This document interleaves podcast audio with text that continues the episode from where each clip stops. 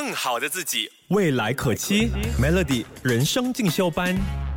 从前我们经常会说这句话：“机会是留给准备好的人。”但是现在呢，也有这么一番话哦：“机会是留给人脉广的人。”你有没有发现啊？就是人际关系特别好、人脉比较广、人缘特别好的那一些人呢，他们做起事来好像比较顺利，然后经常有那种事半功倍的效果的。你会不会经常问自己这个问题？你要如何让平时没有机会交流的人可以跟你聚在一起？你要如何？和创造出自己的价值，要如何培养自己的人脉圈，会是今天这个小时人生进修班要来跟你聊的话题的。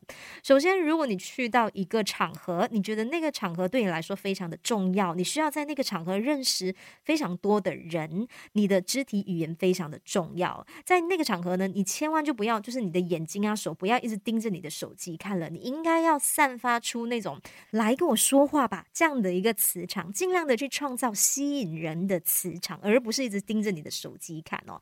你可以就是努力的去创造社交的机会，主动一点点的。你可以是有好奇心的、热情的、大方无私的，都可以。但不要就是呃，就是限制在你的那个位置，然后眼睛只看着你的手机。Melody 人生进修班，不学不知道，原来自己可以更好。今天我们就在聊呃，如何培养人脉圈。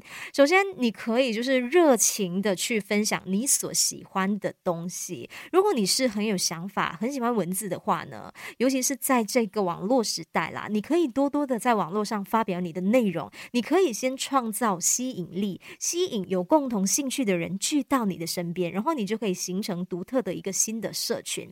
当其他的人对你的想法感兴趣，甚至是想要参与你的时候呢，你就会慢慢的收到比较大的一个反馈。再来，我们也要时时刻刻就是提醒自己，保持一个比较乐。观开放的心态去接受新的人事物，不要只是把自己局限在一个固定的工作范围呀，或者是一个工作环境啊，或者是朋友圈。我们可以就是乐观开放的去接受，或者是多去接触一些新的人事物，对我们的这个人脉圈呢也是会有帮助的。